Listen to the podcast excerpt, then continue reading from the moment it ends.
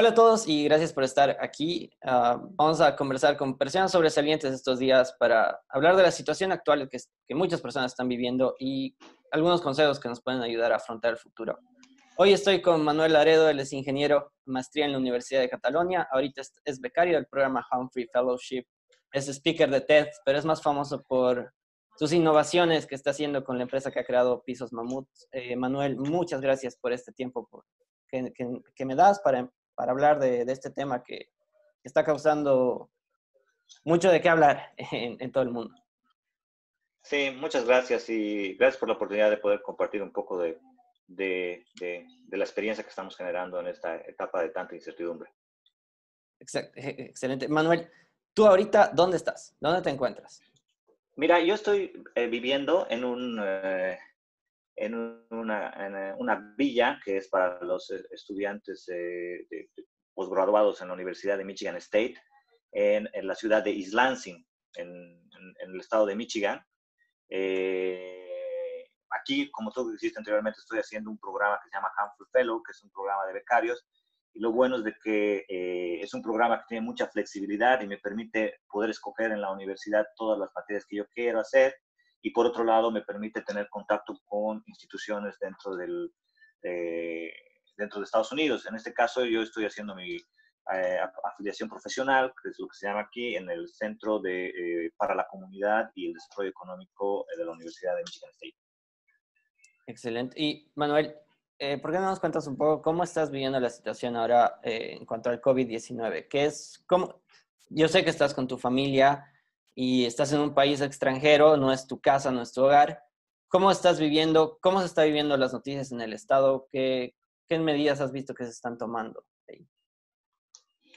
Mira, eh, una de las cosas que hablaba anteriormente contigo es un poco cómo es la visión que yo veo de, digamos, de lo que yo quiero comunicar o lo que quiero hablar del tema del, coronavirus. Es un poco más desde el punto de vista micro escucho mucho la gente hablar de que la bolsa de valores de Estados Unidos ha bajado, que la bolsa de Nueva York ha caído, que el, valor del petróleo, pero no escucho mucho hablar sobre eh, el impacto micro, es decir, cómo todas esas actividades y cómo la vida del ser humano, de cada persona ha cambiado por un evento uh, como este.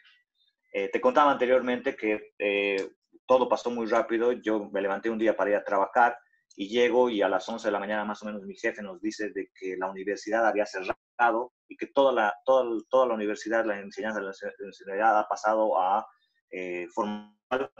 Eh, mira, la, te contaba antes que la universidad no había parado en los 250 años solamente tres veces, una de ellas es cuando hubo la Segunda Guerra Mundial.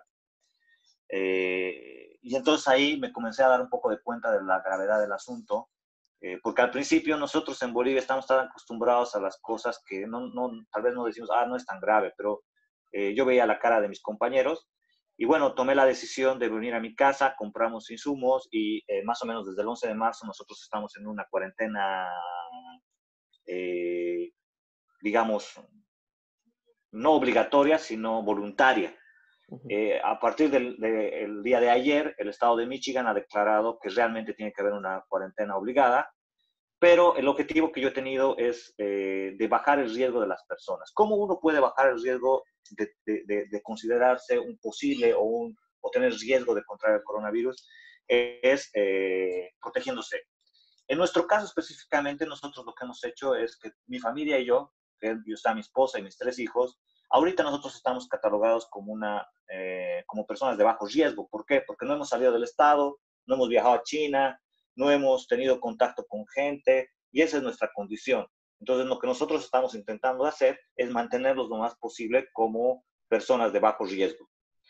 Eh, justo yo te contaba anteriormente también que tenía que volver a Bolivia, ya estaba todo lo planificado para volver a Bolivia y eh, era una preocupación, en primer por dos razones. La primera razón es en el momento que tú comienzas a moverte, pasas de ser personas de bajo riesgo, entras al aeropuerto y ya llegas a tu país como personas de, algo, de alto riesgo. Entonces, para mí, tener que mover a un niño de dos meses, tres meses y moverte en una familia de esas condiciones, ya es difícil en condiciones normales, en condiciones en las que voy a convertirlos en un, personas de, alto, de bajo riesgo, en personas de alto riesgo, era una cosa que no, que no, que no, que no, que no, que no, quería, que no quería hacer. Eh, por otro lado, el tema eh, de cómo puede ser en el momento que nosotros llegamos a Bolivia, cuáles van a ser las condiciones en las que nos van a hacer la cuarentena.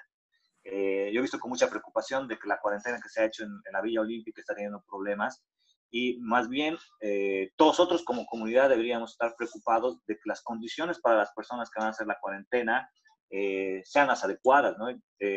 nosotros hemos tenido la oportunidad de decidir que no, no, no, no tomar ese riesgo pero hay otras personas, que seguramente muchas de las que están en esas condiciones, que no tenían opción, no tenían opción porque no tenían eh, qué comer o no tenían, o estaban parados, estaban varados, como ha pasado también con mucha gente que estaba en Lima, eh, con mucha gente que estaba en, eh, en, Chile. Entonces, yo creo que es una condición muy importante también ponerse en, en, los zapatos de las otras personas que están volviendo al país o que se están movilizando y que hay que dar las condiciones como sociedad. Eh, creo que eso puede ser un poco lo que te puedo contar desde el punto de vista individual, de familia.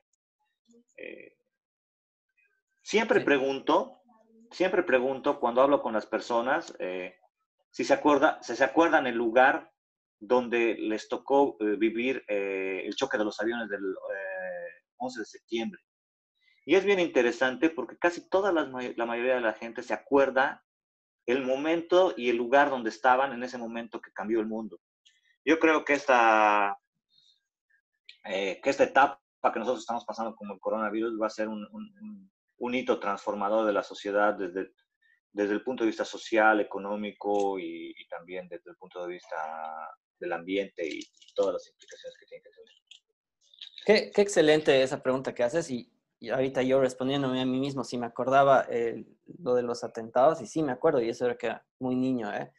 Entonces sí, este, este evento va a ser incluso más, cambiante, va a cambiar realmente totalmente, como vimos, incluso desde las interacciones humanas, ¿no? Que ya desde ahora ya te empiezas a alejar un poco más de las personas, empiezas a hablarles de lejos. Y Manuel, hablando de cambios y qué se viene, quería preguntarte, ¿qué está haciendo Mamut en estos días? ¿Cómo tú como empresario estás afrontando este reto?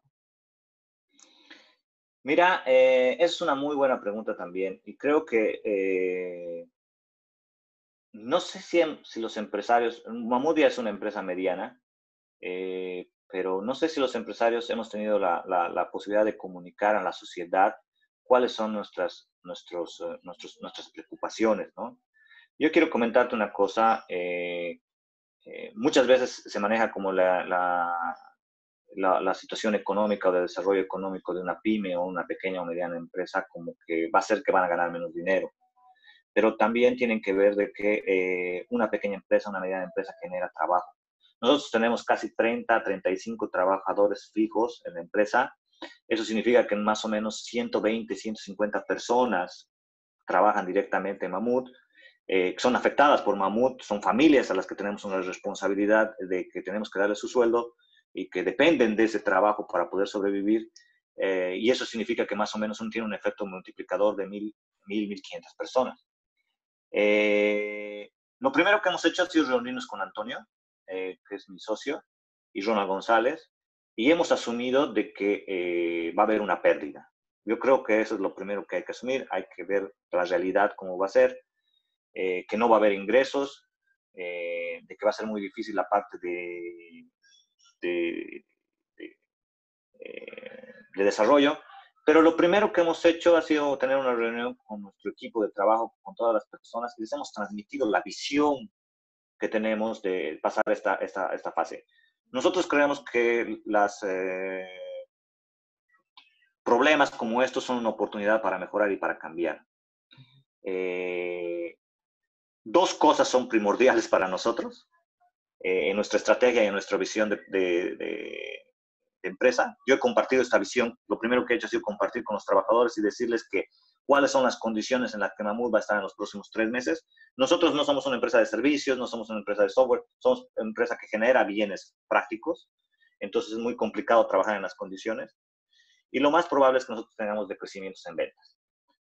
Eh, pero yo también les he dicho de aquí nosotros tenemos dos retos grandes. Uno, tener la capacidad de innovar y entender la innovación no como crear el próximo iPhone o crear el próximo cohete a la luna, sino crear la, crear la forma en la que podamos desarrollar nuestros procesos de una manera más eficiente y mejorando todo lo que podamos hacer dentro de la empresa. Por suerte, nosotros más o menos hace cinco años ya trabajamos sobre plataformas digitales. Entonces, la transición para mi equipo no ha sido tan duro porque ya suben data a Slack, planificamos por Trello, eh, tenemos toda nuestra información en la nube, trabajamos para ERPs eh, de diferentes sectores.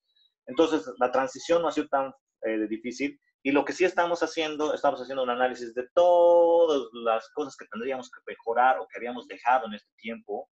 Y estamos comenzando a trabajar de forma de teletrabajo en cada persona. La verdad que ha sido una, una satisfacción, he tenido una muy buena respuesta del equipo. y el equipo se ha dado cuenta de que en este momento, y eso es una cosa que también sería bueno que los empresarios tengamos la posibilidad de comunicar a la sociedad, eh, este es un modelo en el que si queremos salir adelante, todos tenemos que entender que tenemos que perder. Nosotros como empresarios perderemos las ganancias, pero aseguraremos y tenemos que intentar asegurar el trabajo de las personas que trabajan con nosotros. Para que los empresarios puedan asegurar el trabajo de las personas que trabajan con nosotros, también necesitamos de eh, compromiso, sacrificio de los trabajadores. Sé que es difícil tener que moverse a un teletrabajo. Sé que es difícil tener que armar tu oficina como la que yo he armado aquí en mi casa. Vivo en un departamento pequeño, vivo, estoy en, mi cuarto, le convertí en una oficina para poder trabajar. Eh, es un sacrificio para tu familia que entienda de que estás trabajando y hacer la transición al teletrabajo tiene que ser parte de la comprensión de tu familia. No es fácil, especialmente para las trabajadoras, las mujeres que tienen hijos y que intrínsecamente la sociedad les da más responsabilidades. Es una cosa lo que estamos haciendo que hacer.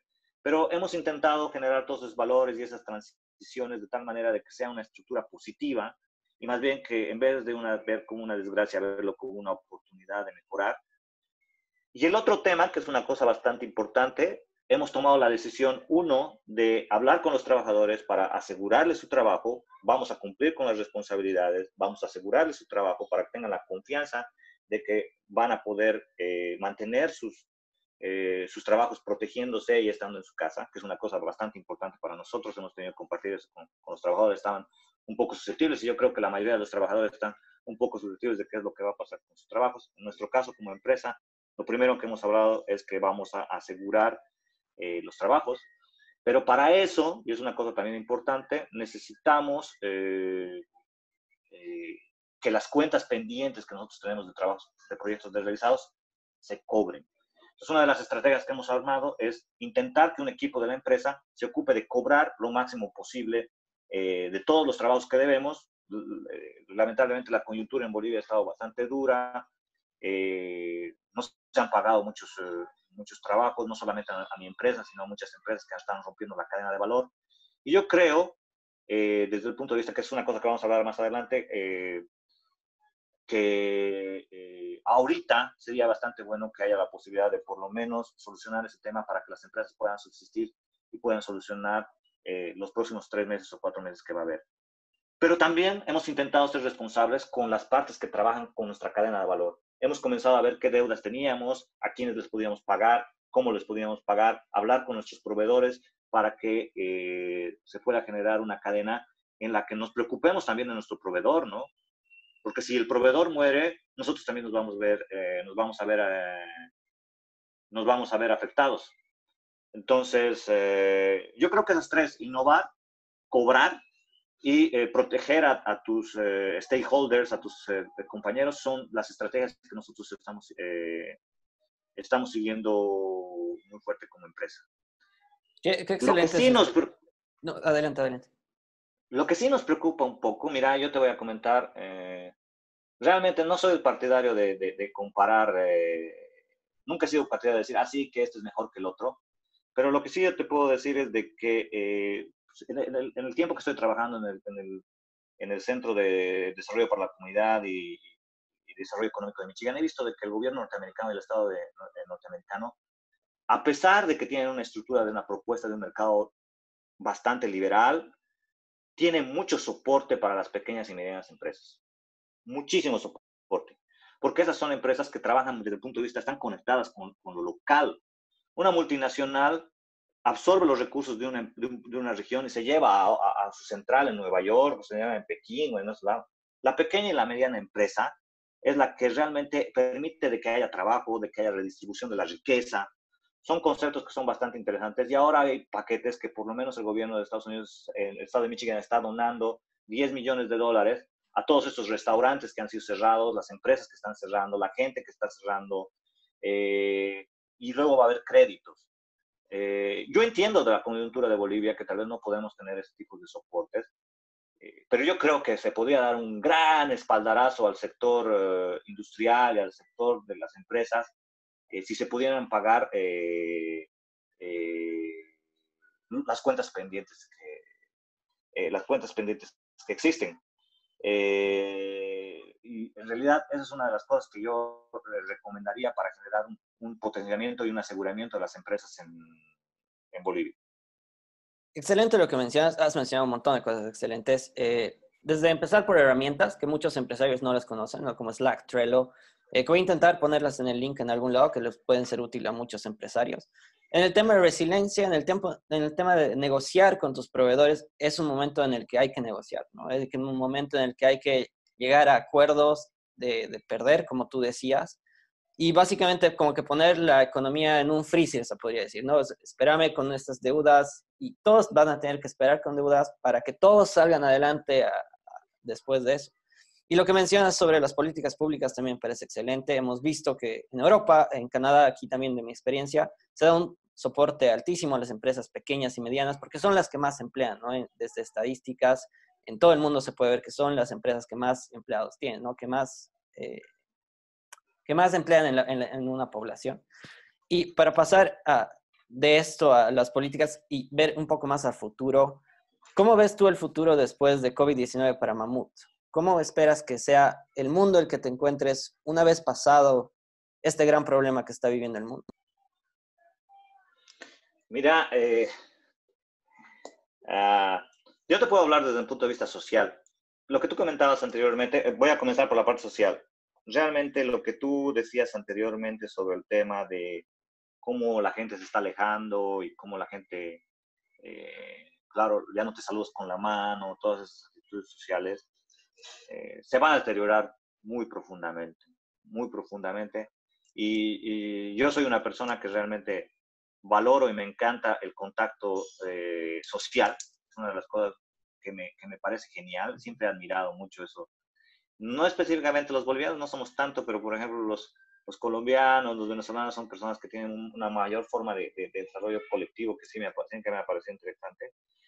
Pero yo creo de que eh, eso va, va, va, a migrar a eh, estructuras de contacto social diferentes, ¿no? Es potenciar eh, la generación de contenido, se va a potenciar la parte online, se va a potenciar las redes sociales, yo creo que va a haber una profunda, si en el futuro la posibilidad de pandemias y el contacto social va a ser, va a ser consistente, va a ser un problema real a, tiempo futuro, tal vez tengamos que pensar en que la realidad eh, virtual va a ser bastante fomentada y eh, no es un mundo que me gustaría mucho que ocurra, ¿no?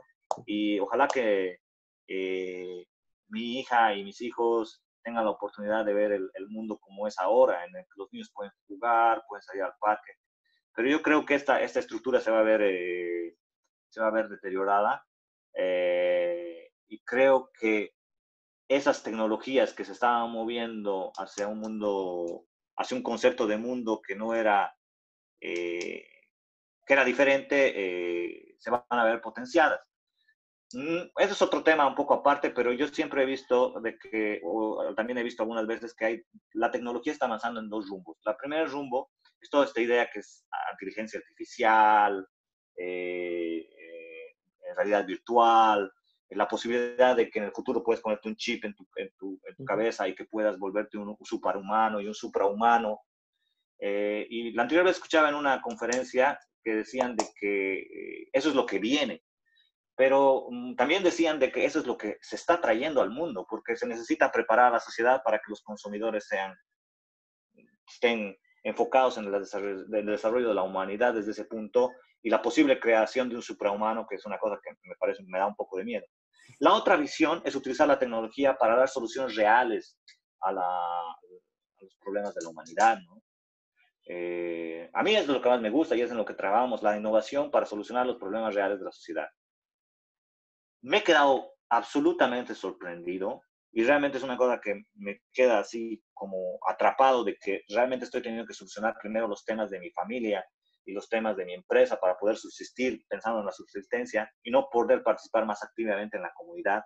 Pero he visto cómo muchos jóvenes bolivianos están viendo la posibilidad de crear respiradores eh, eh, a través de metodologías open source.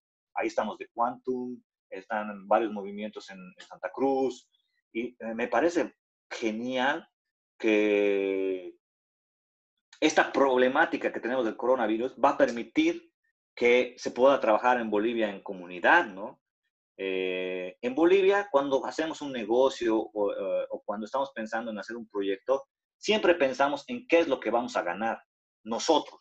Nunca pensamos qué es lo que va a ganar la persona con la que me voy a asociar. Y en este caso específicamente, para poder pasar como comunidad empresarial, en este caso te hablo, para poder pasar a la siguiente fase del desarrollo económico y proteger nuestras empresas y proteger nuestros trabajos, vamos a tener que negociar sobre la pérdida. Es decir, ¿cuánto hacemos para que tú y yo perdamos lo menos posible? Esa es la, esa es la, visión. Primera vez que vamos a tener que negociar hacia la pérdida, no hacia la ganancia. Y creo que ese va a ser un cambio de paradigma muy fuerte y ojalá... Eh, que podamos hacerlo. Y eso también tiene que ver también con los trabajadores, ¿no? Es decir, eh, innegablemente los trabajadores tendrán que dar, aportar parte de su, de su, vacación para poder solventar la empresa. Innegablemente no es justo que todos vayan a vacación eh, de forma colectiva. Es decir, hay variables, ¿no ve? Eh, que hay que negociar, pero bajo la premisa de que son tiempos de negociaciones a pérdida, que en el futuro, que es lo que tú me preguntabas, nos va a permitir eh, mantener nuestra empresa. Eh, nosotros tenemos un plan muy fuerte de exportación y de internacionalización de mamut. Ya estábamos con los planes listos para la inversión en, Paraguay, en, Uruguay. Realmente esto se ha visto un poco eh, afectado, pero la utilización de plataformas digitales para manejar la empresa nos está permitiendo ver de que vamos a poder trabajar a niveles internacionales también utilizando esta metodología y estamos haciendo que la gente que trabaja con nosotros tenga las habilidades eh, digamos, eh, digitales para poder trabajar. Nosotros este plan hemos comenzado hace aproximadamente cinco años de digitalizar la empresa. Cuando comenzamos nosotros tenemos seis años y hemos comenzado a invertir en smartphone para todos los trabajadores, plataformas Slack, trabajar en pagar los servidores de Google eh, Suite donde la gente sube la información y trabajan en documentos compartidos. Y es importante porque eh, ayer hablaba con mi compañero, con Ronald, y me decía, pero ¿cómo hacemos para, para la gente quiere hacer eso. La gente no va a querer hacer lo que usted nos dice que tenemos que hacer, pagar online, mandar a pedir los recursos online, a dar cotizaciones online. La gente no quiere. Y yo le digo a Ronald, que es mi compañero, le digo, Ronald, hemos logrado de que la gente sepa de que cuando llega su niño al parque hay otro producto y que el niño no se puede romper su cabeza y que nosotros hemos creado esos productos para que los niños no se rompan su cabeza. Hemos introducido un producto nuevo en un mercado nuevo y hemos dejado de que exista la palabra así nomás es. Y ese es nuestro trabajo. También trabajar con nuestros proveedores, trabajar con nuestros clientes para ayudarlos a que ellos se implementen estas tecnologías y para poder utilizar las herramientas y poder trabajar. Eh, yo, por ejemplo, estoy trabajando en un proyecto con mi papá, eh, en el que eh, mi papá escribe libros eh, pero no sabe manejar las plataformas digitales. Entonces, estamos haciendo de que él nos pasa, me pasa por Google Docs, me pasa sus cuentos, yo los subo a un blog y luego lo compartimos. Y ha sido una bonita experiencia porque además de compartir esos cuentos, estamos, eh, eh, eh estamos, nos estamos conectando, ¿no? Es, es una forma eh, humana que si bien ya no vamos a tener poder tener contacto físico, tal vez vamos a poder tener, seguir manteniendo y, y fomentando este tipo de contactos que, que, es lo que estoy haciendo con, con, mi papá ahora. Qué bonita historia la que cuentas y me voy a quedar con una parte en especial y también hay que mencionar y voy a volver a mencionar a, a lo que están haciendo en Bolivia, en Quantum especialmente, eh, que hay que darle más apoyo, pero ya tienen muchísimo apoyo, muchas personas se han sumado y en base a open source, como decías, ¿no? Y eso nace de la comunidad. Nace de la comunidad de, personas que quieren colaborar. Y yo, yo honestamente, has, has mencionado un tema que, que, me ha gustado porque yo pienso que el futuro en estos en este año que viene se va a basar mucho en, comunidad. Se van a tener que crear comunidad y formas y grupos que desarrollen la economía de, mejor manera. Y esto te quería preguntar, ¿tú ves que las economías circulares que tú siempre hablas y nos cuentas e intentas ah, informarnos a todos, tengan un relanzamiento quizás post-COVID-19? Mira, ese es un tema bastante interesante. Yo creo que eh, yo soy partidario de que no hay forma de no pensar circularmente. Y creo que eh, los países van a tener que darse cuenta. Es decir, ah, ese concepto de la globalización que, se nos ha vendido todo el mundo todo el tiempo, yo creo que es una cosa que está en decadencia. Inclusive ahora yo he visto que Estados Unidos tiene unas políticas muy fuertes de eh, desarrollo de la comunidad, fortalecimiento de, las, eh, comunidades, fortalecimiento de eh, clústeres de forma de, forma comunitaria, intentar que los recursos no se vayan a otro lugar, porque la economía circular no es reciclaje. La economía circular es un concepto que está basado en optimización de recursos y promover lo local. Eh, generando economía de forma local. Entonces yo creo que, por ejemplo, la forma en la que ya no puedes transportar tan fácilmente productos desde China y todas esas cosas va a eh, fomentar eh, la creatividad. Sobre lo que tú decías anteriormente sobre las comunidades, ¿no? Nosotros, la anterior vez hablaba sobre, ahorita no me acuerdo exactamente la palabra, pero me, me parecía súper interesante. Nosotros estamos en empresas B y en empresas B nos decían de que el eh, teníamos que intentar de que las decisiones sean más de la comunidad y que las actividades. Y lo que pasa es que eh, muchas de estas eh, metodologías han nacido, por ejemplo, en países como Estados Unidos o Europa, donde la formación de comunidad es diferente, nace de una iniciativa del Estado, nace una, de una iniciativa del gobierno. Debido a las condiciones que nosotros hemos tenido durante mucho tiempo del país, en Bolivia ha sido al revés. Las comunidades han nacido de forma natural, de forma espontánea. Cuando tú hablas, por ejemplo, de las comunidades de Google, las comunidades de Google han nacido de Google, ya Google ha generado esas comunidades que luego han sido soportadas y fortalecidas por el Estado. En nuestro país las comunidades de desarrolladores de Google existen también, pero han nacido de la nada. Yo me acuerdo hace unos 5 o 6 años se reunían en las plazuelas. ¿Te das cuenta? Y eso es una de las cosas que nosotros tenemos que valorar dentro de, nuestra, de nuestro país, que nosotros ya tenemos una cultura de generar comunidades en todas las actividades que tengamos sin tener que quejarnos de que el Estado nos ha dado, que no tenemos, o que no tenemos financiamiento. No tenemos. La verdad es que no tenemos, pero ¿qué podemos hacer? Seguir adelante. Y lo interesante es de que a pesar de que no tenemos cosas, de que no tenemos plataformas y soportes, sí tenemos emprendedores, sí tenemos eh, proyectos de desarrollo de economía circular, sí tenemos eh, empresas como Mamut que están escalando, de cuánto que tienen un modelo de negocio interesante. Y en el caso eh, importante de mi ciudad, es una cosa que me parece súper importante de Cochabamba, he estado viendo el programa de emprendedores, nadie se detiene, y me he quedado sorprendido con la cantidad de proyectos que hay de Cochabamba, de, bastante, de, tipo bastante innovador, y sobre una cosa muy importante, que es lo que tú hablabas sobre la economía circular, eh, con enfoque de sostenibilidad y proyectos de economía circular. Pero ¿sabes por qué es eso? Y eso es un reporte que salió. Es porque los clientes están pidiendo. La economía circular no solamente es una necesidad a, manejar nuestros recursos bien y, eh, y, la sostenibilidad y proteger al planeta. Es parte del mercado. Es decir, el mercado, los consumidores están pidiendo este tipo de empresas. Y por eso las empresas están migrando. Coca-Cola, Unilever, todas esas empresas están migrando a modelos de, desarrollo más sostenibles porque el cliente está pidiendo eso. Y esa es una de las cosas que tenemos que darnos las empresas. Si quieres tener eh, futuro y quieres tener sostenibilidad, tu empresa tiene que migrar a modelos de economía circular, tiene que ser más eficiente con los recursos, tiene que sentirse parte de la comunidad y la comunidad tiene que sentir que las empresas y los productos son parte de ellos. Es difícil algunas veces, sí es difícil, pero para que ocurra eso, las empresas y las comunidades tienen que verse de forma horizontal.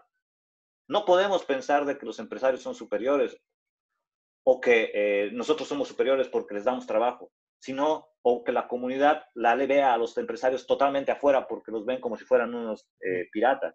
Necesitamos trabajar de forma horizontal. Y yo creo de que, eh, por lo que sé, me parece, mm, Antonio, que es mi hermano, trabaja en la, Cámara de Industria, eh, los, los, eh, los, empresarios han, han visto de que realmente las medidas de contención y de cuarentena son absolutamente necesarias y han tenido la posición de apoyarlas desde el primer momento y eh, he quedado bastante sorprendido con empresas eh, bolivianas como PIL, que también están trabajando para mantener a los bolivianos eh, proveídos con provisiones, especialmente en los cadastros básicos. Entonces, yo creo que espero de que esta, este problema que tenemos hagan hacer lo mejor de nosotros.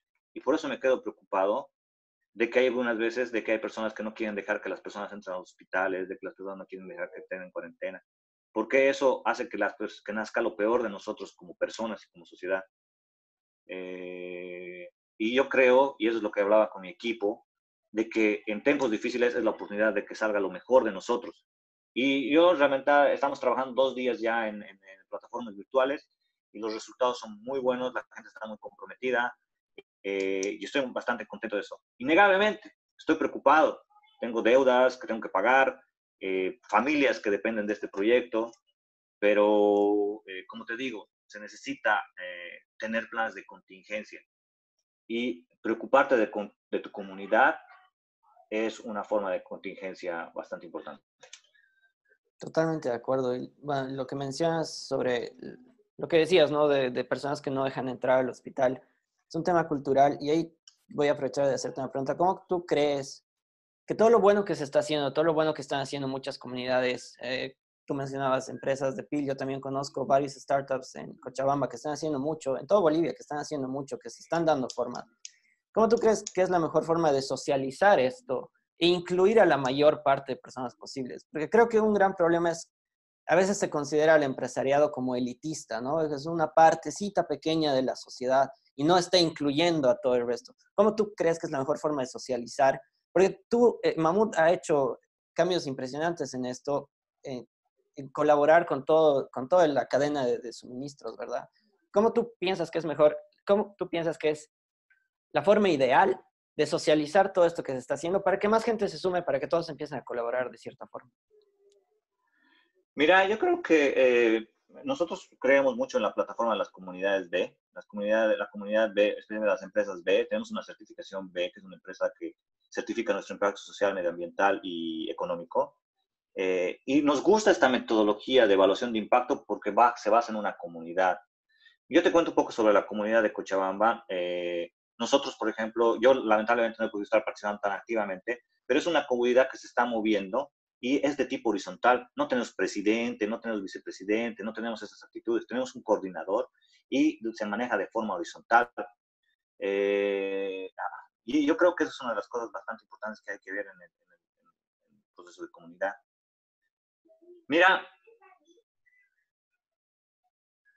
siempre escucho cuando se habla del planeta o como se habla de la comunidad, yo escucho que dicen es, es un tema de hippies, ¿no? Estos hippies.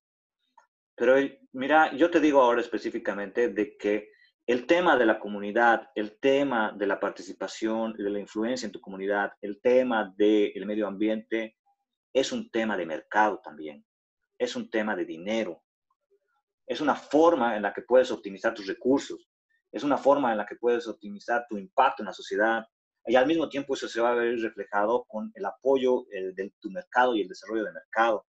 Vuelvo a repetirte, el mercado está pidiendo que las empresas sean sostenibles, está pidiendo que las empresas sean circulares. Y eh, por eso nosotros tenemos que eh, transformar. Yo creo que los empresarios hemos sido responsables de esa posición elitista que nos ha dado nuestra sociedad boliviana, ¿no? Sí, yo creo que ese concepto es una cosa que tenemos que cambiar conjuntamente. No podemos echarle la culpa a la población eh, si, la, si, si, no, porque si, no, si durante muchísimos años no hemos construido una, una relación entre empresarios y comunidad, eh, universidades, miles de otros problemas que tenemos también. Es decir, eh, a mí me sorprende, tenemos instituciones, tenemos universidades, ¿no? ¿Qué, ¿Qué, pasa con las universidades? Ellos deberían ser los primeros en intentar fabricar con todos los recursos que tienen poder, poder fabricar estos, eh, estos equipos que estamos necesitando, ¿no? Estamos teniendo que recurrir a comunidades que son independientes, sin dinero, sin recursos, sin plataformas que generan innovación. Eso es lo que ocurre en Bolivia ahorita, eso es lo que está ocurriendo, la comunidad. Y a mí me sorprende que las universidades, que debían ser los encargados de promover, la anterior vez he visto un, un documento de la Universidad de San Simón muy bien redactado sobre epidemiología, y yo creo que es una oportunidad muy grande que las universidades se den cuenta de que la comunidad puede ser su laboratorio. Y si pueden a trabajarse a ver cómo pueden distribuir, cómo pueden manejar la data, toda la información que se está perdiendo que podríamos utilizar y que las universidades podrían utilizar para darnos a la comunidad un, servicio. Entonces, yo creo que ese es un proceso de tipo holístico que tenemos que comenzar a trabajar. Y lo primero es paso a paso y haciéndolo es lo que yo siempre digo, hay que actuar, hay que ver, hay que hacer. Es difícil, es como, y siempre escucho, como, como Ronald que me decía, pero ¿cómo vamos a hacer que las personas quieran hacer eso? al principio no van a querer, pero eso no tiene que significar que no puedas hacerlo. Y si tú eres una persona, dos personas, tres personas que están haciendo, se puede generar una comunidad y puede haber un desarrollo, ¿no? Eh, yo espero que, que podamos pasar esta etapa lo más rápido posible. Eh, estoy apoyando esas actividades. Lamento mucho que en realidad en mi condición, en la situación en la que estoy, realmente solamente ahorita estoy pudiendo proteger a mi familia y estoy protegiendo a la y estoy protegiendo mi empresa, que, es una de las cosas importantes que ahorita tengo en estos momentos de incertidumbre. Eh, pero también creo de que eh, como seres humanos y como individuos y como ciudadanos podemos hacer un impacto, primero comunicando muy bien, teniendo mucha conciencia en lo que comunicamos, Segundo, teniendo empatía. Tú hablabas de que es un tema cultural. Yo no creo que sea un tema cultural. Es un problema que está pasando en todas partes del mundo, ¿no? Es aquí tengo una amiga que es de, eh, que es medio oriental y está teniendo problemas de que la discrimina porque es medio oriental, se escapan de verla, no la quieren entender, cosas así. Hay un miedo, pero sobre esas cosas lo que tenemos que construir y lo que tenemos que hablar, y los medios de comunicación también pueden hablar, los medios de comunicación tienen que darle mayor fuerza a las noticias positivas también, a las cosas lindas que se están haciendo. Realmente tenemos problemas con, la, con el problema de la empatía en, eh, en la vía sudamericana, en la vía que está viendo, pero también tenemos una comunidad gigante de personas que están trabajando día y noche. he visto ahora un proyecto de LOG, uh, he visto un proyecto en, eh, en, los emprendedores de Santa Cruz, he visto en, el proyecto, lamentablemente yo no estoy en esas áreas y no, no, no veo cómo puedo ayudar, pero sí mm, eh, nosotros fabricamos pisos para hospitalarios, entonces podemos decirles dónde pueden haber eh, lugares, cómo pueden limpiar los pisos para que sean resistentes a, la parte química.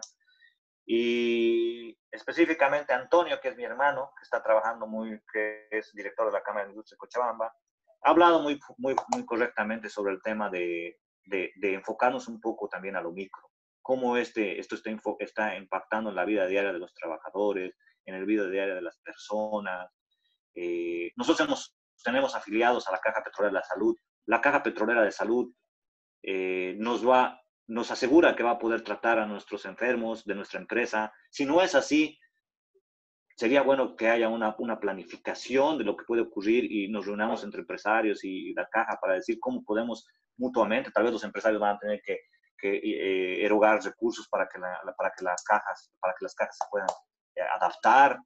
pero yo creo que Necesitamos posiciones proactivas, necesitamos posiciones de comunidad, saber que vamos a perder todos, pero que todos tenemos que perder para poder salir adelante.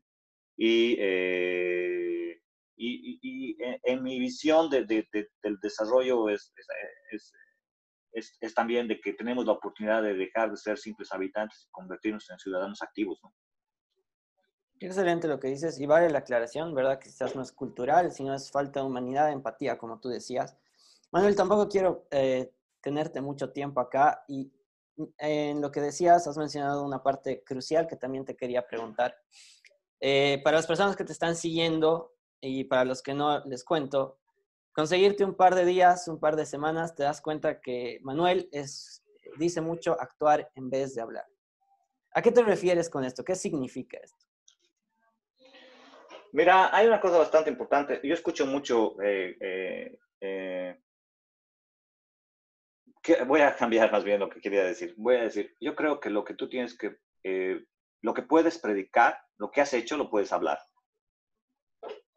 Mira, yo te estoy contando cosas que he hecho, que estamos haciendo. No te estoy diciendo hay que hacer esto o deberían hacer esto. No te estoy diciendo el gobierno debería hacer esto, los empresarios deberían hacer lo otro. ¿Qué estamos haciendo nosotros como empresa?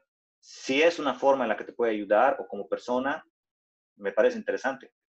Pero lo que yo te comento es, yo hago esto, he hecho esto y estos son los objetivos que quiero hacer. Entonces, por tanto, lo puedo comunicar y lo puedo hablar. ¿Cuánto podríamos hacer diciendo se haría esto, se podría hacer esto o hay que hacer lo otro y en realidad no hacerlo, ¿no? Nosotros como empresa, como te comentaba es, eh, lo estamos haciendo realmente. Hemos pasado a trabajar remoto. Estamos haciendo innovación desde el concepto de vista de que la innovación no es crear el próximo iPhone, sino es mejorar tus procesos productivos, es mejorar tu eficiencia, manejar tus canales de comunicación, utilizar plataformas online. Ahorita mis trabajadores están haciendo su contabilidad a través de escritorios remotos. Eh, tengo muchos amigos, la anterior vez Carlitos Lana me llama para ver, ah, estoy viendo que estás trabajando así, ¿por qué no utilizas esta plataforma? ¿Por qué no utilizas la otra? Eh, y yo creo que esa forma de comunicar lo que, lo, que, lo que estamos haciendo, lo que podemos hacer es muy importante. Para los emprendedores, recomiendo, enfóquense en su negocio, enfóquense en ver cómo pueden cobrar todo lo que puedan, planificar su flujo, intentar no gastar lo que no puedan gastar, hablar con sus proveedores para ver cómo la situación les puede favorecer a ustedes, les puede favorecer a ellos sin dejarlos colgados. No les digan, ah, no te puedo pagar. Eh, hablar con los trabajadores para que entiendan que es una oportunidad muy grande de innovar y mejorar las producciones, las capacidades de la empresa. Y desde el punto de vista personal, yo creo que una de las grandes actitudes es quedarse lo más protegido posible, proteger a su familia y tener una conciencia en lo que comunicamos todo lo que se escribe en las redes sociales tiene un impacto, todo. Y hay que tener conciencia eh, y hay que aprender a tener eh, eh, conciencia de hablar. Por ejemplo, en mi caso específicamente no te podría decir cómo es lo que tiene que implementar el gobierno en manejar la pandemia o, qué es el coronavirus, porque no lo sé. No, y me parece irresponsable de mi parte hablar sobre un tema que no conozco. Eh, pero sí te puedo hablar sobre las medidas que yo estoy haciendo y eso es lo que estoy compartiendo contigo. Y para mí ese es el lema de actuar en vez de hablar, compartir lo que uno hace. Excelente, excelente Manuel y creo, espero que a muchas personas les ayude, porque sí, es muy diferente cuando eh, dices, bueno, hay que hacer esto, vamos a hacer esto, a cuando te dicen, mira, cuando yo he hecho esto, me ha tocado estos problemas y los puedes solucionar de, de esta forma, ¿no? Y de esta forma yo les he solucionado o hemos visto estas opciones y es mucho más útil, ¿no? Eh, Manuel, no sé si tienes algún mensaje más, eh, pero yo te quiero agradecer muchísimo por esta charla. Yo personalmente he aprendido un montón y espero que las personas que puedan ver este video también aprendan eh, todo lo posible de tus sabias palabras.